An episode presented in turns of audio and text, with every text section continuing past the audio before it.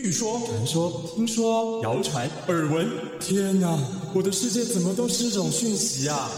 您收到过假讯息吗？资讯爆炸的年代，各种真真假假的讯息，我们怎么样才能够聪明不受骗？欢迎收听《新闻真假掰》，假讯息拜拜。我是黄兆辉，这里是由台湾事实查核教育基金会所制作的 Podcast 节目。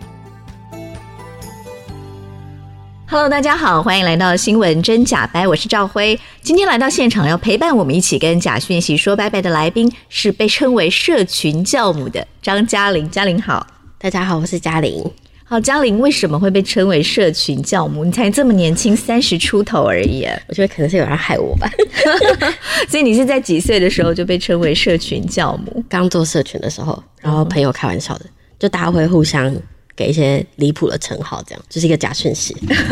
所以从此“社群教母”这个称号就一直跟着你。对，哦，所以你对这个称号的感觉是，嗯，不是很喜欢。为什么？就觉得压力很大，因为有时候会觉得大家好像是在调侃，就是会觉得叫你那个名字，好像不是真的肯定你的实力，就是有一种在揶揄的感觉。嗯，嗯，你到现在已经被称“社群教母”，已经称了好多年了，到现在也还仍然对这个称号。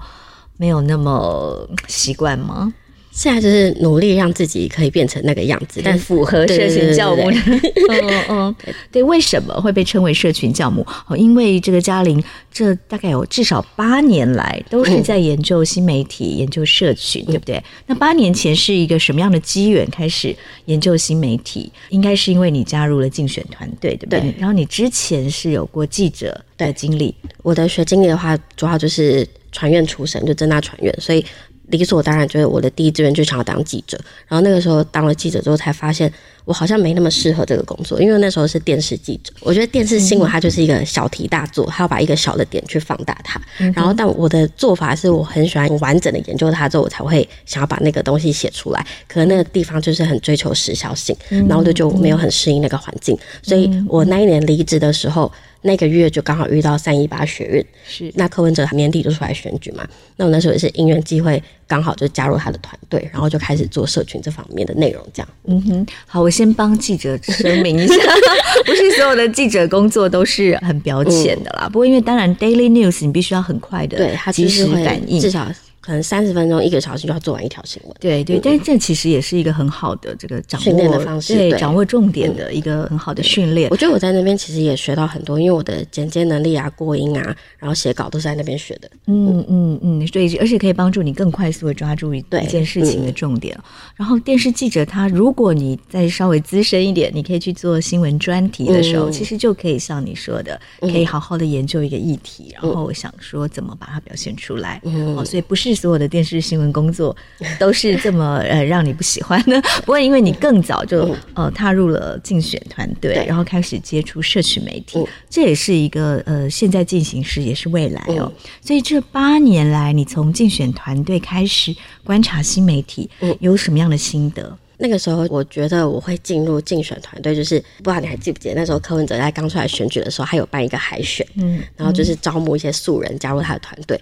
那我那时候有应征。那个呃，他的政策部，但是没有上，因为他可能需要很资深的人，所以我那时候就跟着他一起扫街啊，然后扫到就是他们都认识我这样，然后后来就是问我说，刚好一个缺，要不要去总部帮忙，帮忙一些活动的执行，然后我就进去了。但同时可能也发现我之前就是很擅长 PPT 的，就一个很资深的乡民这样，所以就让我做一些网络的内容。所以我觉得我会进去不是因为在扫街，然后扫的很认真，我觉得他可能是看到我在这方面有一点，就是你已经是长期在 PTT，就是我从小时候就开始玩 PPT，对，他可能是看到这方面，发现我可以。很快的抓到年轻人喜欢的东西，跟用他们的语言，然后讲他们的话。所以其实你等于是这个新媒体社群的原住民的人。然后刚刚就是有提到说，那就是怎么去看新媒体这个东西？因为其实新媒体这个新，它其实是比较出来的，就是它一定是有旧嘛。然后那时候旧可能就我那时候待的电视媒体或是什么，他们就认为这个是旧。但你说像现在。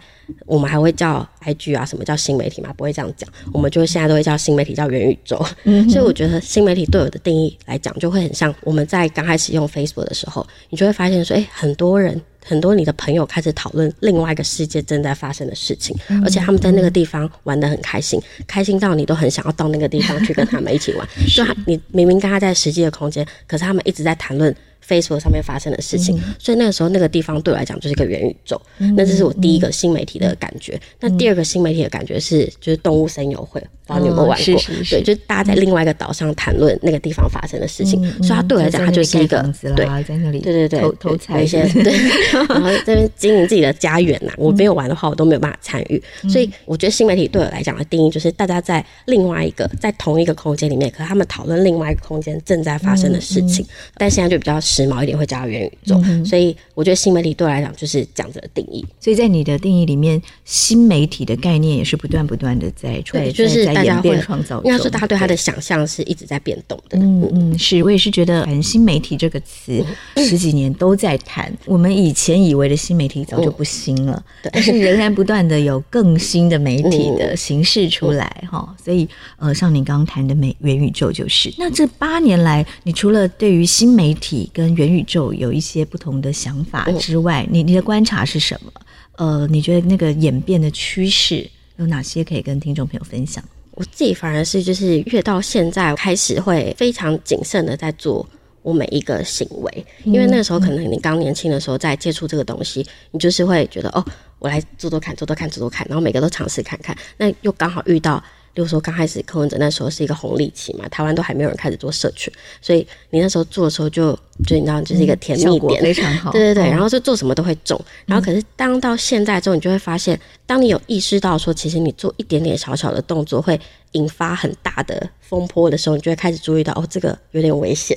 就大家会以为说，哦，网络很好玩，在上面可以做任何的事情。可是当你真的开始在做，而且可以知道说后果是什么的时候，其实你会非常非常的小心在用这个东西。你会发现，其实群众跟舆论是还蛮容易被操弄的。对对对，而且你会发现这个讯息的东西很微妙。因为以前的话，我们是作为一个乐听众，或者说甚甚至是一个就是消费者好了。可是我们现在要同时身兼媒体的角色，同时又是 KOL 的角色，同时又是乐听人的角色。你同时做这三个角色的时候，你的责任其实不太一样，嗯，就如果说我今天作为一个接收者的角色，我随便转一个我没有查证的消息，可能转到我的贴文上面还好，就朋友几个没什么问题。可是当我今天是自媒体，有一点影响力的时候，我转这个东西我没有查证，它就会变成。下一个报纸的标题，他们不会怪你说你没有查证，他们只会怪那个媒体说为什么就是没有查证报这个东西，媒体很偷懒，所以就发现哎、欸，怎么你明明也做一样的错事，可是他们骂的不是你，但你的责任很大，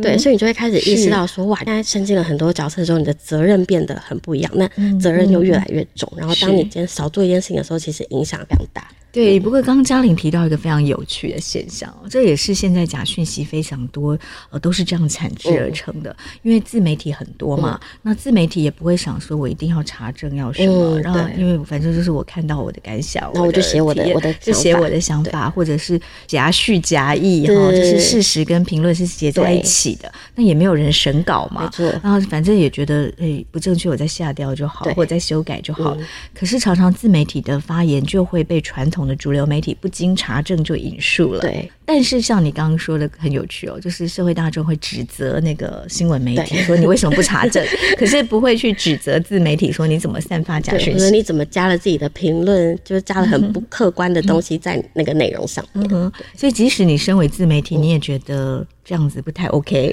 就是你站在自己的角度在发文的这个动作的时候，其实你没有意识到这件事情，你只会觉得哇，我很受欢迎耶，连媒体都来抄我。可是当你今天换一个角度，你去看到一个 KOL 在做这件事情的时候，你就发现哇，我在做这么严重的事情，然后你才会意识到说不能再做这样的事情，因为它的效果非常的严重。嗯嗯，就如果被主流媒体引述的时候，而且现在常常主流媒体也不会来问你。他就直接引述了，对，然后又不查证，对，然后也不去询问相关的当事人，然后他就会觉得反正我是 quote 谁引述了谁的话，所以现在的很多媒体他没有查证之后，他变成只会引述大家的话，或者是说就是影射什么什么，但那个标题就是他也不确定啊，对吧？他就用了一个影射这样，对，但是其实已经会造成社会大众很多的观念的改变，对，所以传统主流媒体也会觉得很不开心啊，就为什么大家只骂我？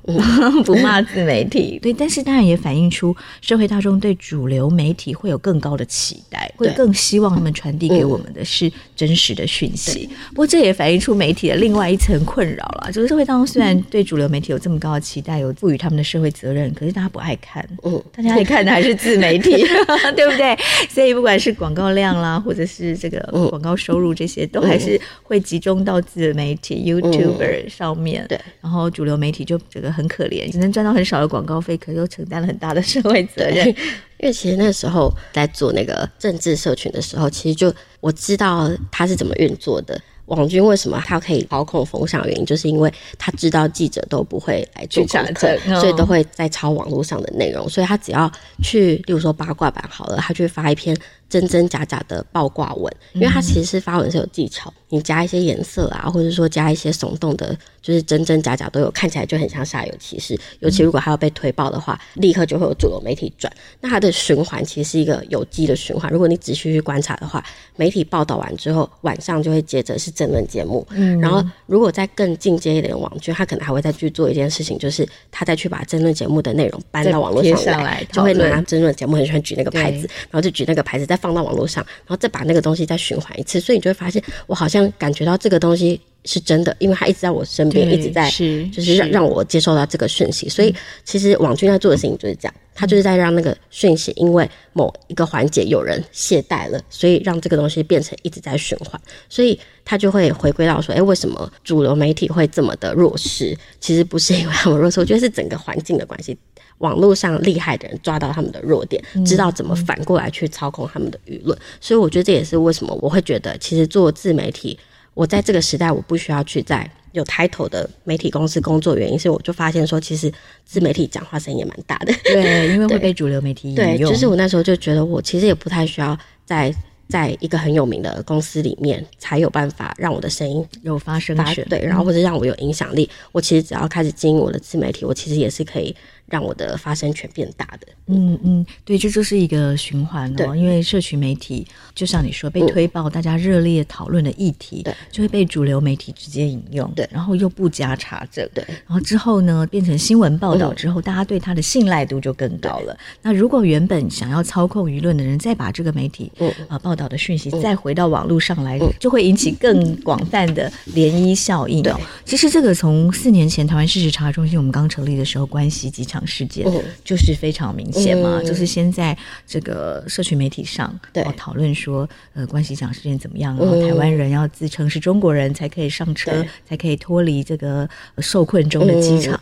从这样子一些假的讯息里面，然后被主流媒体引用，然后政论节目就吵了一个礼拜，然后最后就造成一名外交官的轻生。可是我觉得好像也不能说他们没有去查证这个讯息，而是说。这个照搬讯息在新闻上面变成一种很 daily 的产制的方式，嗯、所以我，我才会说，其实最早称呼假新闻，并不是因为他们内容是假的，是因为它根本就不应该成为新闻，嗯、所以我们就会觉得，嗯，这怎么会成为新闻？那你又占据我们看新闻的时间。换句话说，不是说真新闻就是不给播，是说你不能充满很多劣质新闻这样。对，所以那时候我就觉得，哎是，就是其实。假新闻这个东西，你也不能说他他是记者不去查证或怎么样，我觉得是他的那个产制过程出了一些问题，就有问题，就是他本来就不该成为一则新闻。对啊，他本来新闻就不应该这样产生，你不不能因为他讲了一句话之后，你就把它变成新闻了，那个叫什么叙述吧？对，他只是照抄抄袭别人的一句话，然后就变成一个新闻。对，这个这个当然是背后有非常多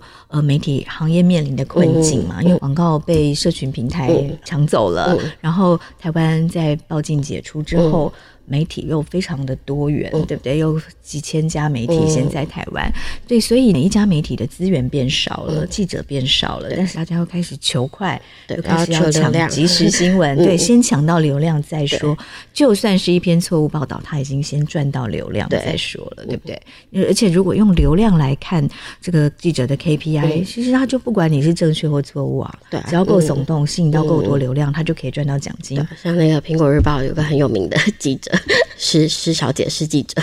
然后大家都很喜欢看她新闻，因为她新闻都很就是很奇怪、很耸动这样子，对不对？大家不不这么在乎真假、嗯、哦，就算假的，就算后来被骂翻了，嗯、反正他已经先赚到流量，都超高的。嗯、对，这也是事实查核中心。所以我们从第一篇查核报告到现在，我们当时原本就在想说，我们怎么做事实查核，嗯，就是绝对不引用连结，嗯，我们一定用截图，嗯、因为如果用连结，很多人会想要点进去看假新闻到底长什么样子，哦、你反而帮他助长了他的流量。那个、那个就是图还要就是打一个很大的。对对对，要提醒大家这是错的，对，不然又再被传出去。所以嘉玲这八年来对媒体、对新媒体和社群都有非常深入的观察哦。嗯、那在你观察新媒体这么多年哦，你觉得新媒体的假讯息大概可以分成哪几种类型？跟听众朋友分享一下。我自己是把它分成四种，一个是画面骗局。嗯、我举个例子好了，画面骗局就会很像大家最近看到那个小玉的新闻一样，他把一些知名的女星。然后换个脸，然后把他们做成 A 片的 deepfake 的技术啊，然后把 A 片的女星换脸成呃知名的电影明星啊，歌星，没错。然后第二个是那个伪造客观，就是大家很常在网络上看到的，就是他可能截图一个 LINE 的对话，然后或是谁跟谁的对话，或是一个表格，然后让你煞有其事的以为好像真的有这件事情发生，伪造。假装他很客观哈，然后第三个就是像我们这种学新闻出来的，就就是很常用到的一个新闻的手法，就是选择性的报道，也被称作是反转新闻。嗯，对，他就是取一个事件的其中一个视角来带你看这个事情，断章取义，对，以偏概全，讲的比较 比较直白一点，就是断章取义，没错。是，对。然后第四个就是现在这几年比较流行的，就是认知作战，它是比较从你的。认知上面去做操弄，对，操弄它，嗯，嗯，是我们一个个来谈哦。好，我们来看你想谈的第一点哦，画面骗局。就你观察到在社群媒体上的画面骗局，大概是一些什么样的手法？嗯，像我最近的话是看到，就是在赖里面就是有传一个新闻，因为最近那个安倍晋三不是过世嘛，嗯、然后就在赖里面就是有传一个一个对话吧，然后他就讲说哦。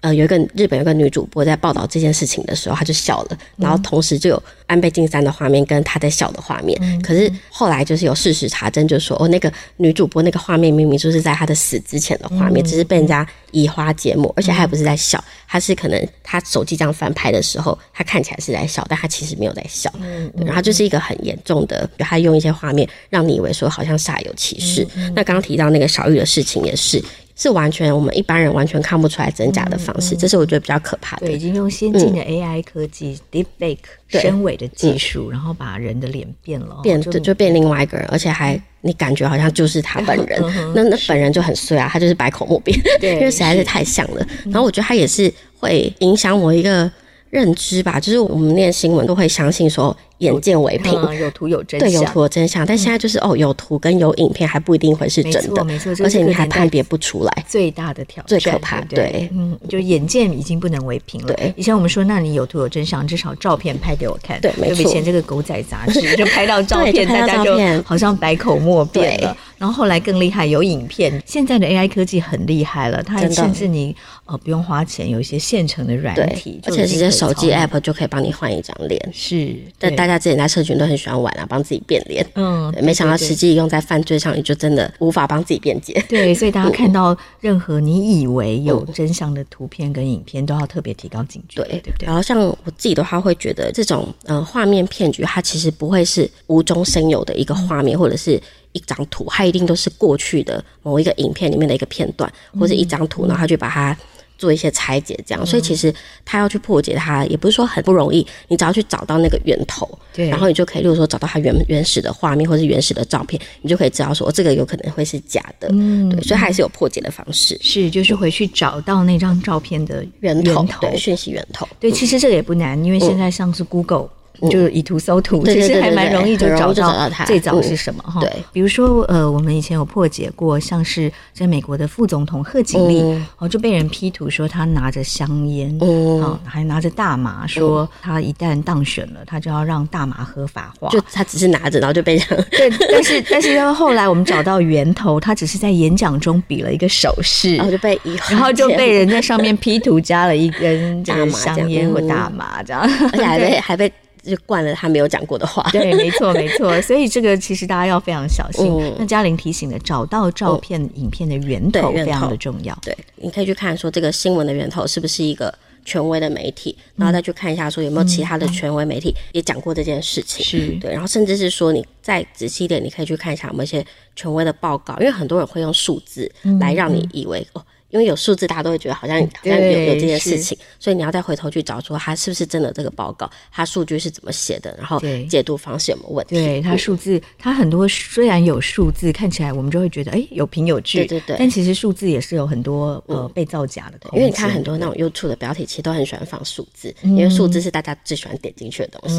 比如说我一年内如何月入百万，大家就很喜欢看这种，然后所以数字东西大家是。嗯，就是他们看到那数字，第一件事情反应不是要去查证，是会想点进去看，哦、想了解这件事情。是是是，嗯、对，这是这个嘉玲八年来 对社群的观察。不要提这样方式，对，也提醒我们，嗯、提醒我们对于这样子的心理要特别对啊，要提高警觉。嗯、对，所以在这个画面骗局上，你的心得是什么？嗯，我可以讲，我我在网络上做了一个影片，然后那个影片是我有一天无聊的时候在划手机，我就看到。呃，三立新闻他就写了一篇新闻，就讲说谢龙介在咨询赖清德的时候，因为赖清德一句话对着他哑口无言，然后就当场傻住。然后他那时候只有文字哦，然后想说这么精彩的报道怎么没有影片呢？然后我就我就上网去找了很多那个咨询的影片，然后终于被我找到那一段。然后我就打开那段之后发现。那真的蛮好笑，就他真的你在那里，可是他 下一秒他又开始质询，只是他真的有停下来，那个画面真的很好笑。然后所以我就想说，因为那时候呃赖清德他是被人家称作是仁医嘛，然后我就放了那个仁医的配乐。你还记得当时他直选什么问题，然后回答了什么？让他他那个时候好像呃谢永介就一直一直问赖清德一些不相关的问题，就是不是重点的问题。然后赖清德就跟他说。这那样那直选北京咖喱立委的选票，就说你这样不会增加立委的选票，然后他就傻在那里，因为他不知道他会呛他这句话，然后我就帮他那个停住的瞬间就上了仁医的配乐，因为仁医的配乐是很磅礴的这样，然后我就上了之后觉得哇。上了之后也太好笑了吧！但他没有静止那么久，然后我就偷偷把他静止的画面大概加了四秒钟，嗯、就其实就四秒，就把那个对赖清德回应之后，谢龙介就是有一点觉得，哎、欸，你怎么会这样回我的那个停顿？你把它拉拉了一点点长，然后同时我就把前后截掉，就是他后面在咨询，我就全部都把它截掉，我就只有放在那个三十秒的影片，然后我就很开心，我就把它抛到 PPT 上面，就他在不到一天哦，大概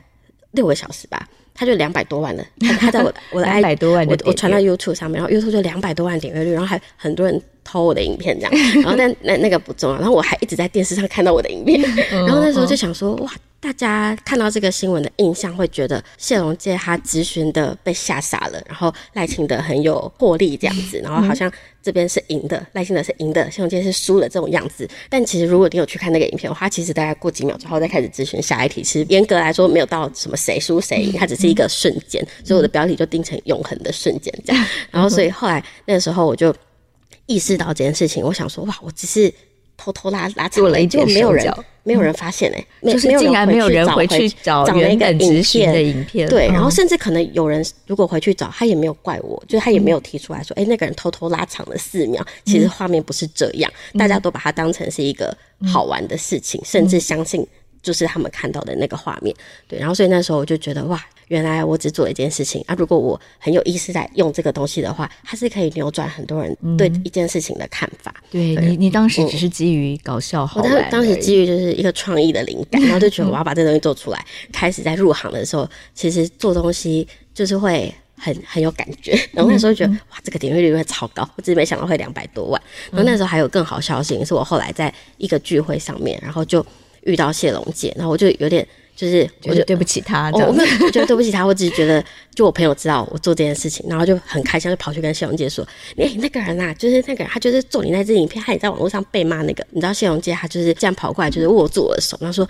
谢谢你帮我做那支影片，然后我就变得很有名，然后点阅率很高，这样，然后我想说哇，原来政治人物他们的想法是，不管是好。”好新闻、坏新闻，只要有新闻就是就是好事，这样。他反而是把这件事情当做是他的人生高峰，嗯、让他进入到大众的视野。嗯、但对我来说，我就觉得他那时候很很白痴，我才做这件事情。对，然后没想到哦，原来他他他没有这样认为，对，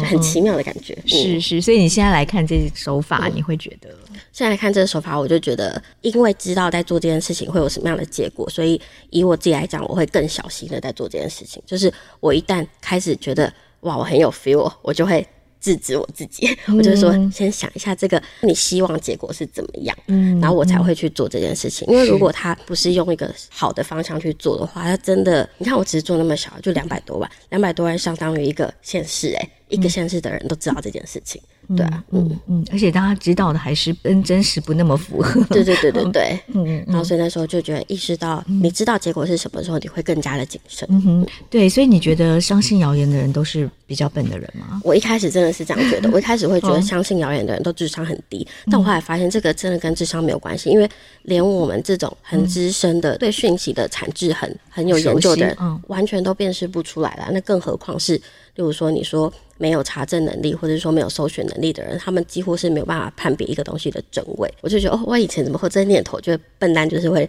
会被骗，那后来发现，哦，现在被骗都是聪明的人。对，常常会对自己有过度自信的人，听着大骗图骗的都是聪明学历高的人。对对，就是对自己太有自信了，嗯、而不去查证了哈。对，所以这个是一个很好的案例哦，嗯、就是一个对社群媒体跟新闻媒体相互之间，嗯、然后怎么样把不那么真实的讯息。然后就引导了大众的思考方向。那我们来谈第二种你在社群平台上观察到的假讯息类型。第二种，我是把它定义成是伪造客观。那比较常见的就是最近的那个，例如说哥吉拉的事件，就有一个牵生的哥吉拉被他太太丢了，然后他就反正就在哥吉拉是一种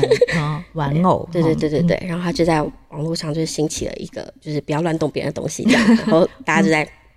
讨论。这个非常无聊的事情，嗯嗯、对，它其实一直一直都有发生过类似这种事情，嗯、但一直被拿来茶茶余饭后讨论。对，就是大家的家务事、夫妻的相处之道。而且重点是，你也不知道他们两个到底是谁，你只看到他们的对话讯息一直跑出来，一直都是那个 LINE 的截图。嗯、然后，但另外一个，就像之前那个。呃，郭彦军他有在，他有转贴嘛，就说很多孩子都走了这一句话，在那个 LINE 的里，对，这个儿童疫苗出来，然后有一些儿童脑炎案例发生的时候，然后那也是一个 LINE 的讯息嘛，就它只是其中一句，那也不知道说这句话是来自于哪一家医院哪一个人，然后哪一件事情，然后到底有哪些案例呢？所以那时候就想说，哇，一张截图，对，就是他竟然可以用那种很间接的方式让让你感觉到这种东西有存在，然后所以而且大家还一直去讨论它，然后也没有人关心说。它到底是真的还是假的这件事，伪造客观在讲一件事情，就是说现在的造假门槛非常的低，嗯、我们甚至无法去查证说它到底是不是真的这件事。嗯、对，所以对，因为像郭彦君以他的那个案例来说，他的 LINE 讯息是什么？他的 LINE 讯息，他上面就是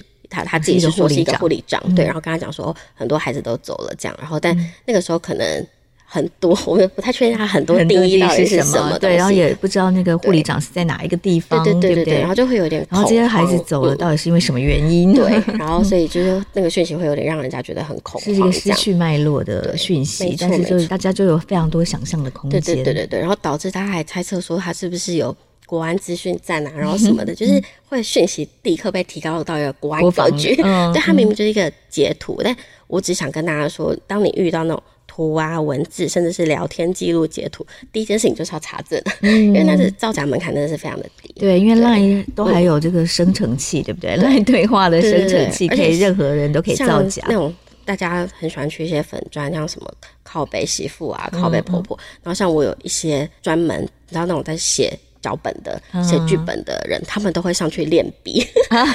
他们就会很老实的跟我讲说：“哎、欸，你知道那一篇吗？就是我之前有一个我的作家朋友，然后他就在。”那个类类似那种同志很喜欢的那种粉专上，他就写了一篇非常漂亮、很感人的故事。然后那时候超多人推的说：“哇，这故事也太怎么那么浪漫啊？什么？” 然后我朋友说：“你知道那篇文章吗？”他说：“我在上面练笔，然后就是反应非常好。”哎，后来他真的出书当小说作家。我就想说，来测试，他明明就是一个虚构的，对，他是虚构，可是大家都以为是是真的故事这样。然后他后来也出书，然后我就觉得哇，大家。以后真的不要相信上面的东西，嗯、很多人真的是在练笔，嗯、所以我会就是想说，大家在看到讯息的时候，你第一件事情不是去觉得很愤怒，或是觉得很兴奋，你应该是要先审视一下你的你的情绪，你的情绪是是被利用了？因为他有时候他写出这个讯息，嗯、就是要激起你的恐慌，或者说激起你的质疑，嗯、或者说看让你看到这个讯息就很生气。嗯、所以第一件事情，我觉得比较 sensational，对对对，就煽动你的情绪。对，所以第一件事情我都会建议大家说，检视一下你什么情绪起来了。了。嗯，对，然后先冷静下来，对，然后再认真的去找看，哎，有没有刚刚讲的那个源头啊？可靠资讯是什么？然后有没有可以辅佐的证据跟资料？因为不要去高估这个影片啊、图片、表格、聊天记录的可靠性，因为真的就是眼见不能为凭，这样。嗯嗯，就太容易造假，真的门槛太太低了吧？是是。好，你刚刚有提到，我们还有另外两种你观察到的形式，对。另外一种的话就是选择性报道，然后也称作是反转新闻。那其实，在做新闻一个很常见的手法，就可能一个完整的事情，他可能只取其中一个视角，然后跟你讲这件事情。那我举例好了，像之前呃同志婚姻过的时候，然后你就会看到四大报头版都不一样。嗯、有人讲说哇欢庆同志婚姻合法化，然后某一个报纸的头版就会写说打脸那个之前公投，同一件事情哦，可是是两个不同的视角去看这件事情。嗯、对，就我们讲的媒体试读嘛，就是他。媒体都会有不同的角度去解读这件事，在这样子的选择性报道之下，还有另外一个，就刚刚前面有提到一个比较严重的事情是自媒体当道，然后因为每个人看的视角不太一样，然后自媒体又有自己的见解，加上自己的可能生活经验呐，然后一些比较不中立的言论混在一起，然后媒体又去抄这个内容的时候，它会变成是另外一个。被加工过的过的讯息，所以就导致说它的它的选择性报道失真在在失真，然后就变成说，因为媒体偷懒，然后自媒体又没有意识到自己的影响力的关系，嗯、然后就让这个新闻很容易以偏概全哦。对对，就算它不是假讯息，可它可能掩盖了部分真实的讯息之后，放大了一些本来不是重点的重点之后，大家对这个事情就会有不一样的看法。对，然后我之前看一个报告，然后他就在讲说那个自媒体跟这个假新闻之间的关系，反正他最后的报告。结论就是，现在的大部分的假讯息有百分之六十以上都是自媒体。自媒体，对对是。然后像我前几天就听那个在听一个 podcast，我朋友的 podcast，然后我也是听完之后意识到，哦，原来自媒体的影响力这么大。嗯、然后那时候我就听到那个呃志奇张志奇，然后一个 YouTuber，然后他就去上我朋友的 podcast 的节目，然后就提到一个概念，朋友他其实他的他说他的听众听他的集数的观听量其实没有很高，大概一集大概有两千多这样，然后他就有点沮丧，想说。我我的集数只有两千多人在听诶，然后像像志奇这么这么厉害的频道，每次都几几十万人观看，然后我的真是一个微不足道的一个小频道，然后志奇就安慰他说：“你看你这样很像是你这样一集两千多你，就想象说你在小巨蛋办演唱会的这样的规模。刚才解释说小巨蛋有一万多个人，对，但我自自己就会意识到一件事情，因为我的现实动态每天几乎都会有一万一万二一万五的人看，然后我把它放到小巨蛋的概念的话，我就会。突然有点惊觉，想说哇，竟然每天有一个小巨蛋的人在听我，你发一些无聊的东西，就等于你每发一篇文章，都有小巨蛋满满的观众在等着看你的文章。就是突然放到现实生活中的人口比之后，你就觉得那个影响力有点惊人，所以你在发的那个心态就完全不一样。当你知道这件事情之后，你本来在网络上的数字会。就没有那个想象，没有那个感觉，因为你有过两百多万的点阅，对、哦，你就会觉得这一万点阅算什么？但你说两百多万，我自己也没什么感觉，除非你把它换到就是一个城市的人口数，才会觉得哦，真的蛮多人的。嗯，对。像刚刚赵慧姐你有讲说那个收视率也是，对，就是呃，我我说我之前在电视台工作的时候，也会跟我的同事分享说，哎、嗯，我们看一看收视率一哦破一，我们觉得。你好像也还好，还好嗯，但是其实收视率破一的意思就是有二十万的人在这一分钟看到你的报道。那二十万人就是二十场，你在小巨蛋办 二十场演唱会了。对，所以其实呃，透过这种大众媒体或者是社群平台这种虚拟线上的方式触及到的民众，如果换算成实体，是非常非常可观的。对，所以那时候我才意识到这件事情之后，真的发文都非常谨慎诶，因为我都会觉得。你一发出去，再透过这二十个人好了，或再透过自己，然后再再发射出去是二十乘以二十，哎，没错没错，对，是四百万，对啊，然后你就会觉得哇，真的影响力很可怕。嗯嗯嗯，对，所以其实我们最近在观察认知作战、资讯战哦，其实只要掌握几百个网军的账号。嗯它可能就会影响到几十万人，甚至几百万人了。嗯、第四个部分是写认知作战嘛，因为它是现在比较算是嗯很主流的的一个作战的方式。尤其在俄乌战争之后，大家更意识到认知作战真的可以影响到一个国家的实际上的战况。我那时候在。认识认知作战的时候，就是我自己有两个迷思，大家会觉得哦，认知作战就是假消息，但我自己不这么觉得，因为我觉得它不只是单纯的释放假消息，就是例如说，它它是有点半真半假，或是以假乱真，或是说。他不对的人，但他在对的时候放出了那个东西，所以他其实是很很微妙的想要制造恐慌，但实际上都是一些很浅层、很表层的东西。这个就是认知作战的手段，就它不是完全的假消息。嗯、他举个例子，对，之前比较大家可能比较有名的是那个林伟峰的事件，他是在讲说那个时候在 PT 上面有在质疑。呃，机关署的账号都在散散播假讯息这件事情，然后就突然有这样的账号。一一瞬间很多出现这样，然后他就说，只可能是中国的认知作战在在搞这件事情。确实，就是 PPT 上面有很多这个文章，这个是对的。就那时候确实有很多这样的文章，但是不是中国认知作战，这个我们可能还无法查证，因为很没有很具体的对，没有很具体的资料。但另外呢，网络起底是一个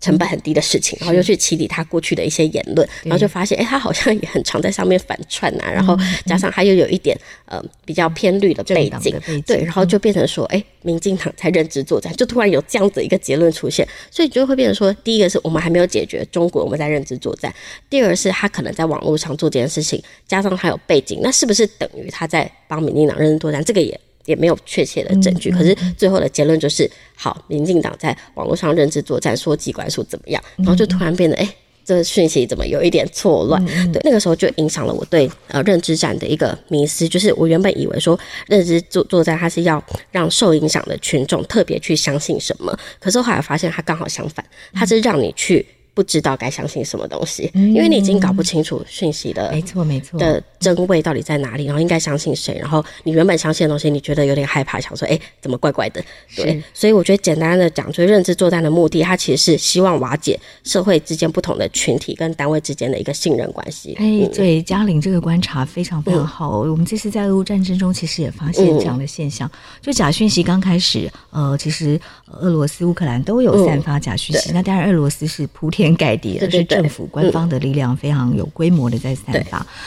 可是因为这一次的俄乌战争，全球的事实查核组织哦，呃，就是在第一时间战争爆发第一时间就串联起来，所以共同来查核假讯息。哦，到目前为止已经有八十五个国家，呃，一百多个组织，然后串联起来已经做了四千多篇的事实查核报告。也因为这样，所以很多假讯息在第一时间其实就被查证，然后就不会再传了。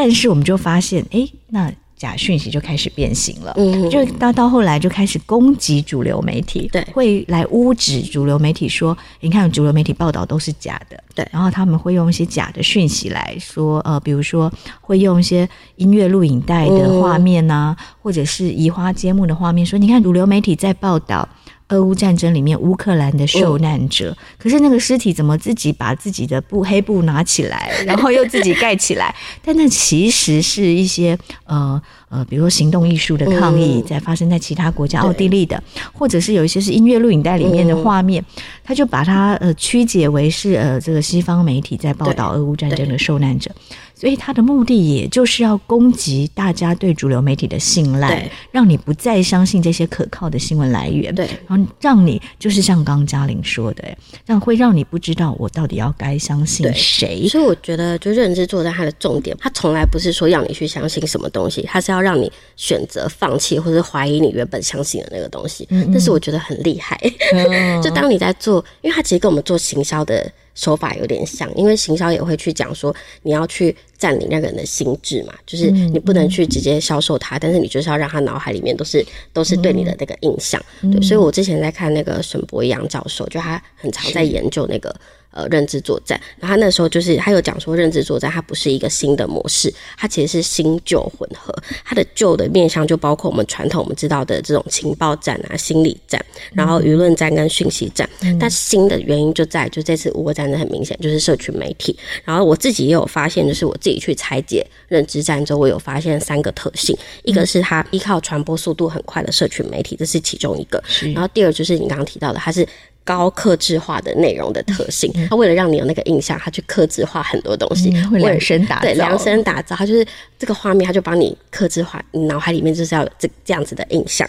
然后第二个就是高克制化的内容特性，然后第三个是它精准的打击，因为你知道网络有一个很重要的特性，就是你知道我们会精准投放，然后精精准的去瞄准我们的受众，所以它是等于是用它花最少的成本去达到最高的效果。你用在我们行销上面是很厉害的，就是你打到该有的受众，他买了你的东西，你就会觉得哇超屌。可是当你用在嗯比较可怕的，比如说国跟国之间的战争，或者说。比如说，之后选举要到了，然后你用这个东西，其实会不小心选出错误的人，那是造成你国家一辈子的危害。嗯嗯，是因为嘉玲其实也做过行销人员哦，所以你也有新闻背景，也有行销背景，然后又投入新媒体的研究，所以你在看这些问题的时候，其实更可以从各个不同的角度来看。所以你会发现，说做政治的人都是行销背景很厉害的人。就你看那种美国的总统也是很善于演讲啊，很善于做行销，很善于卖东西，是商人，这种都很容易当上领袖的原因就是。是这样，他们很知道，呃，如何把占领市场的概念用来占领你的思想。嗯嗯，占领市场的概念，你可以再跟我们多分享一点吗？就占领市场的概念，其实就是在那种行销里面，就是我们我们刚刚提到嘛，就是在。政治上我们叫认知战，那在行销上面我们就是叫心心智战。那它其实是来自于就是行销，我们行销界有一个大师，他出了一本很有名的书叫《定位》，然后它里面就讲了这个概念。他就说，其实消费者的心才是你行销的终极的战场。然后他说，其实行销不是所谓的产品战，它其实是消消费者脑中的认知战。他那时候就把认知战放这个词哦放在行销的领域里面，然后所以。对，你用在行销就觉得没什么问题，嗯、对。可是当你放到政治的时候，你就觉得哇，这个概念突然被用到一个很可怕的地方。嗯、你刚刚说定位，对，那定位的意思是什么？就是你的产品的定位要在、嗯。它其实有很多的面向去看这件事情，有可能是你产品的定位，或是你想要瞄准的人群的定位。然后它其实有不同的面向，可是，在行销上面，我们会讲求，就是我们要先。做好我们产品的定位，就是我们是什么样的产品，然后去瞄准我们的想要沟通的受众是谁，这是很很基本的一件事情。就是我们东西要卖给我们我们想要卖的人，对。然后在在政治上，如果你把它套用这样理论在政治上的话，嗯、它就是认知作战。嗯嗯。然后刚刚你说你要卖的不是产品，而是要去改变，要攻占消费者的心。就是不是嗯，这认知战放在行销上面，不是告诉说。我们不会很直接的告诉消费者说，哎、欸，我们产品有多好多好。嗯、对，他其实是要让他的大脑里面去产生这个想法。嗯、我们不用很直白的跟他讲，你只要让他有这个印象就好。嗯，所以这很厉害，他不会让你意识到人性就是很讨厌被销售嘛。所以如果我一开始跟你说，哦，东西很好很好，你就不会听下去，你就会开始有警觉了。可当我今天跟他说，这个东西它可能会影响到你家人的身体健康，然后还有你未来什么时候，你就会。慢慢的听下去，就说：“哎、欸，好像真的这个感觉。”对，嗯、你可不可以给我们举一个例子啊？我现在会比较直觉的想到，就是像一些你在网络上那个婚恋诈骗手法，嗯、它不是直接。跟你讲说我有多爱你啊，然后什么什么的，他是靠陪伴的方式，嗯、因为他现在就会知道说你就是因为孤独，孤你需要陪伴，嗯、所以我只要满足你这块之后，我之后要跟你借钱或者要找你投资都很容易。嗯、你看，因为大家以前就会觉得哦，这个东西就是跟你讲甜言蜜语就好，可是现在大家没有想要听那个，他是想要心灵上的陪伴，然后心灵上有人真的懂他，所以现在诈骗都很厉害。嗯、现在诈骗真的都是在用心跟你搏感情，比你朋友还要 还要花更多心力在你身上。嗯他们就是把这套用的滚瓜烂熟。我就说，如果这套学会是可以用在很多地方，很做的很厉害。可是当你用错地方的时候，它的影响力也是很可怕。对，所以我们要先认清这些手法有哪些，也就是要请嘉玲来跟我们拆解这些手法。对，就是我觉得认知作战这个大家就会觉得好像无解，就觉得哎，那怎么办？要要怎么去应付这件事情？那我觉得，因为刚刚我们提到说，认知作战它的作用其实就在两个，第一个是瘫痪。大家对于资讯的处理，因为你就不知道要相信什么东西嘛，然后你不知道该从何开始找你要相信的事情。然后第二是它破坏了不管是人对政府，或是人跟人，或是人对法律的各种信任。但我觉得它还是有些可以破解的地方啊，就是因为。这种思想的传播其实跟病毒一样，它是靠人跟人之间的的接触，跟人跟人之间的传播。所以其实你就是一个节点。那其实你本身是一个传播节点，但你也可以阻碍这个节点。就当你讯息到你这里的时候，你不要再传出去了。嗯、很多人是觉得他在把这件事情跟别人讲的同时，他可能在，比如说不再解释或什么，就没想到另外一个人他可能误解了他，就又传出去了。所以我觉得他就像戴口罩一样，就是我们还是要病毒，我们需要戴口罩去保护自己的认知。那我觉得这个遇到。认知作战也是，我们要有意识的去知道说，我们虽然我们都是其中的节点，可是我们有办法也成为那个节点就到那边为止，就不要再传出去了。嗯嗯，嗯，就像我们会戴口罩来隔绝别人的病毒，也避免自己的病毒传出去。然后我觉得还有另外一个也蛮重要的是，它它其实也会关系到认同这个东西，所以。每个人对自己的，就是我那时候跟我的前辈，就政治的前辈，在我在请教他这个问题，我就说，现在政治上很多人都会用认知作战，那到底有没有一个解法？就是你怎么看这个东西？因为例如说，如果是瘫痪人对资讯的处理的话，那我们可以去像我们前面提到的，你去找资讯的源头，或者找正确的东西。可是如果是瘫痪人跟人之间的信任，或者人跟政府之间的信任的话，要怎么做这块？因为政治行销不是做不下去嘛？他就说他自己对这个东西的想法是，他觉得在政治行销上，你要做到巩固认同这件事情很重要，嗯，就是当你对这个国家的认同，或者说你对这件事的认同是发自内心对相信的话，你就不太会被这种东西动摇。所以，其实，在政治形象上面，我们就会更加在认同这块去做，嗯，就是在理念上，对对对，就尽量大家是像以理念为据，就是。因为这个而聚在一起，这样比较不会被外面各种东西给影响，这是比较重要。嗯哼嗯哼，就是被有一些核心的理念、核心的价值，对对对，可以把大家串联起来，然后这个彼此的互信不会这么容易被瓦解。没错。当我们发现，哎，对我看到的讯息可能就是你提到这些太阳的时候，嗯、我们就会提高警觉哦，说不要这么容易就相信了我们看到的东西，嗯、不要这么容易就被煽动起情绪。哦，对，但是这些现象仍然。存在的社群平台上，而且会被有心的人士或有心的公司，可能为了政治利益、商业利益，不断的在用这样的手法操弄。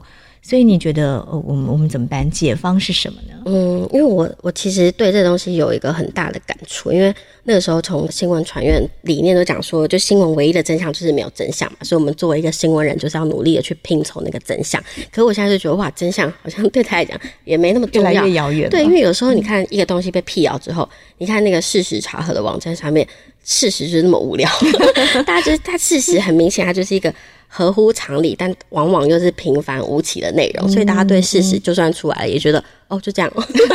所以大家对那事实是没有什么感觉啊。所以我自己会觉得，在新媒体这个时代，每个人最艰难的选择，不是去辨识说这个资讯的真假，而是说，在一个很好笑、每天可以吃瓜的一个状态里面，跟无聊、平凡、复杂，然后又就是枯燥的现实比起来，你要哪一个？嗯，对，就是大，你是要做这个选择，那。这对我来讲，就是对大专也是最难的。反而讯息的真假，他们没有很 care，他们在想说，我今天要。到底要接受这个有点好玩的八卦呢，还是这个无聊的真相？嗯，是是是，对，没错。因为其实我们看到很多谣言哦，它就是利用搞笑，嗯、对，哦，哭手，嗯，然后大家就很想要传。还有你刚刚说的，呃，新奇，对，因为事实太平淡无奇了，嗯、我这个加油添醋一下，甚至你自己做过的，哎，他明明只停顿了一两秒，嗯、但是你觉得那个一两秒还蛮有趣的，你就把它拉长成四五秒，让它更有趣。对，哦，对，所以这个小小的改变，小小。小的哭诉，刚开始可能不见得是恶意哦，只是觉得有趣。嗯、可他可能就真的改变了大众对一个事情的认知。对，哦，那大众有时候也不太去 care，说也不太关心说这件事情到底真的假的，觉得好玩就会开始转传了，对，对不对？但是有一些人很在乎真相的，但是他被这些大量的哭诉过的讯息影响，他就以为。哦，大家在讨论的事情是真的。嗯、这在美国有一个很有趣的案例哦，他们有一个运动叫 “Birds are not real”，、嗯、鸟不是真的。嗯、就是我我这次在挪威奥斯陆开了一个全球事实查核联盟的年会，嗯、就有请这个美国的这个二十四岁的一个年轻人来分享。嗯、他是在川普选举的时候，他觉得是川普怎么美国总统的选举里面充满了谎言，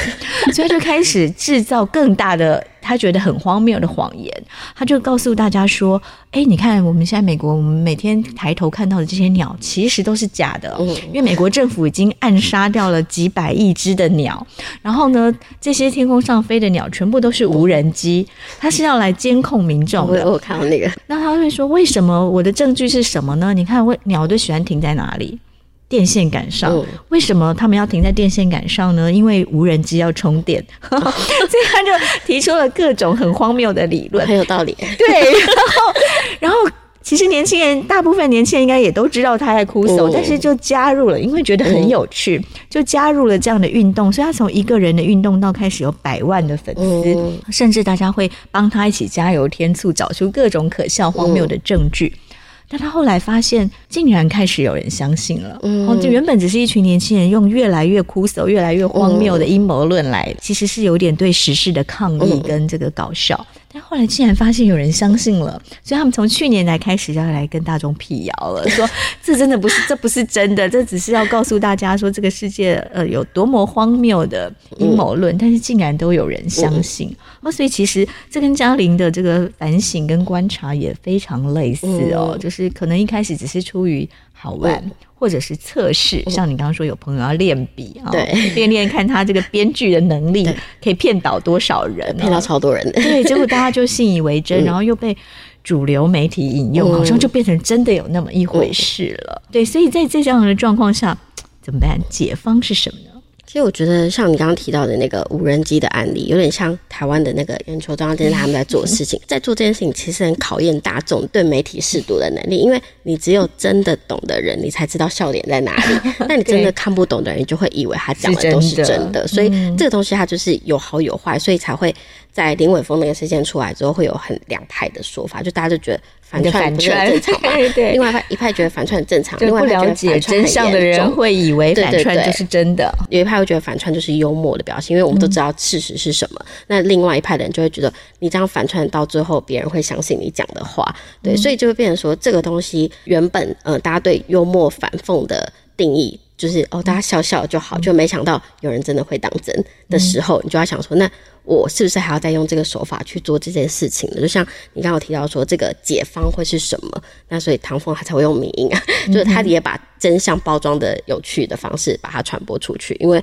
真相本来就是无聊的东西，所以如果你要让大家。更好奇这个东西，然后就是想要分享它的话，你就势必还是要用一种包装手法。但这个包装手法可能不会是反讽，嗯，对，因为它现在就是有比较不好另外一面，大家在开始质疑它。所以我觉得现在在使用讯息上面，它就是一个跟着时代在走啦。所以有时候你会想说，哎，这时候开始流行民音了，然后下一个时代在流行什么？下一个时代资讯又用什么包装？就上一个时代可能用民音，这个时代。你知道现在都用什么包装吗？脱口秀，哦、对，因为大家脱口秀就是一个更可怕的认知作战。我自己觉得啦，嗯、因为很有些人很喜欢地狱梗或是脱口秀的人，他们真的会觉得啊，就就是一个秀啊。可是当那个东西它真的就是成为一个人的意识形态，或是一种表演的意识形态的时候，其实也是会蛮可怕的。是，它会潜移默化，就改变你对一件事情的看法。对，就可能你会觉得，哎、欸，女权就是很可怕，嗯、对，因为他们都很喜欢。就是开玩，开玩笑女权嘛，对啊，那或者说，如果你有在头脑在动的人，就会觉得哦，他就是另外一种陈述的方式，其实是在反讽这件事情。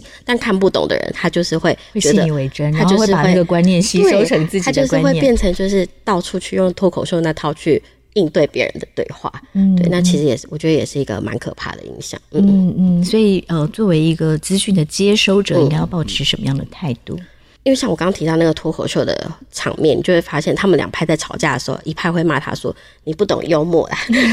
就是什么你你是什么？”然后然后另外一派就会说：“台湾的美式脱口秀是这样啦。”就是那两派完全不能沟通啊。所以有的时候是你要去问问那个东西，说为什么他会这样，而不是去。讲说对错的问题，因为他其实没有，就不要陷入两边的对错啦，对啊，因为他要这样解释也没什么问题啊，因为他讲的也是事实啊，只是他用另外一种方式去表达他的看法。只是我们现在就是要问说，那为什么我们今天会对女权有这样子的想法出来？对，它是源自于哪里？然后他的论述是什么？就是应该要去问说它的源头，它的。原本为什么会有这样子的事情发生，而不是在争争夺说你这样讲对不对啊？脱口秀不应该这样演呐、啊，他其实没有什么应不应该，言论自由就是大家都可以讲嘛。那只是说我们今天为什么会这样子谈论这件事情比较重要，嗯嗯、要去理解一个事情的脉络。对，嗯，要要等于你如果真的对一个事事情有兴趣，嗯、你要很有意识的，对，不管你收到的是图片，你接收到的是脱口秀，嗯、你看到的是影片，嗯、你都要尽可能去找到它的源头，了解它的脉络。嗯、对对，没错。所以这是我觉得。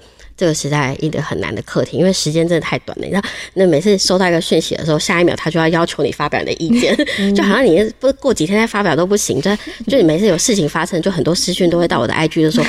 对这个事情有什么看法吗？想听一看你的意见。我想说，我根本就没什么意见，见。那怎么办呢？遇到这种事，我就就想说我我去看一下资料，你现在就会知道说你不能随便讲一个看法，嗯、因为别人有可能就是以前我可能就线动就转发一句话，我就会去睡觉，会做自己的事情。然后我后来就觉得哦，那句话不行，大家会每个人看那句话的意思不太一样，会不同，所以我现在是线动都这么长，嗯、很怕很怕讲没有讲到，讲不周延你的观点，讲不到还要在另外一篇再补上说，我前面再补一下我的论述吼，就是很怕就是大家误解了哪一段讲。嗯嗯，嗯。但是当你很有意识的，因为你知道你在某一方面是一个意见领袖，很有意识是这样做的时候，你的流量有没有下降？没有，反而是更好。因为就是我举个例子，好，我之前在疫情的时候，就是那个时候有一句网络流行语很有名，叫“人与人的连接”。然后那时候其实很多粉丝团的小编都会拿那句来苦手，就是说，就是会做一些社群图文，然后就苦手那一句。然后我就是有转发那些贴文，然后我就想说，哇，好厉害哦，怎么会想到这么有趣的贴文？然后突然有一个粉丝就是讯跟我说，他就说，就是我觉得这样子好像不太好，因为那时候还在疫调，就会去编号几号他一天的行程列出来，然后他就说这样好像不太好，因为如果大家都去 care 说那个人到底做了什么事情的话，这样谁以后敢讲自己的的行踪，就不会诚实的。对对，然后他就说，其实社群上不应该把这东西作为一个流行语。然后那时候收到那失讯的时候，我就吓死了，我想说，哦，对，天啊，怎么那么可怕？这样，然后就立刻发了一个贴文，就跟大家道歉说，我前面不应该转那个贴文，真的不好意思，就我就是收到一个讯息，我觉得很重要，就是他讲这件事情很有道理，然后我就觉得这样会影响到后面的意调，因为没有人敢说真话，然后大家也会很害怕说，今天去不该去的地方，是不是会被大家拿来哭手讲？然后我就跟大家讲说，我以我的立场就跟大家道歉，我前面转那篇贴文，然后我之后不会再这样做。然后就后来就是很多人响应我，就连那种行销的前辈都在社团里面发文说，大家不要再拿这个来哭手讲。然后。我那篇贴文哦，就是有大概好像八千多个人分享，然后大概一万多个人按赞，但下面也是吵成一片啊，因为 因为也是有人质疑说什么，那你是凭什么去判断说他这句就是在讲那件事情？然后或者是说，呃，反正就是有很多也不相干的讨论，对，然后在下面也会有人骂你或什么，但其实支持的声音还是蛮大的，大家就会觉得好像突破了他们之前对一个东西的看法，因为之前大家就会觉得哦。媒体的标题的流行语就会很直接拿来做社群上的内容，可是没有人会去想说，那这样做会不会有什么副结果？对。然后那时候我被点到这点的时候，就觉得哦，其实有时候流行语它影响力跟杀伤力其实是很大的，尤其在疫情的期间。嗯，对。然后那是对我来讲，哦，人生一个很大的课题。嗯嗯，所以你很棒，就是你在接收到呃人家给你的反应之后，你愿意。检讨自己的行为，而且还公开道歉。对，我就是跟大家，大家可能也不太知道为什么要道歉。大家想说这有什么要道歉？不，大家都在做嘛。然后那时候我就跟大家说：“哦，我前面把那个贴文删掉，然后是因为我觉得怎么样怎么样怎么样。然后把大家的讨论做成一个贴文，然后那个效果就很好。所以从这件事情上，你的心得呢？”就真的就是更谨慎的在发任何的文字，我就会想说，我现在在小巨蛋讲话，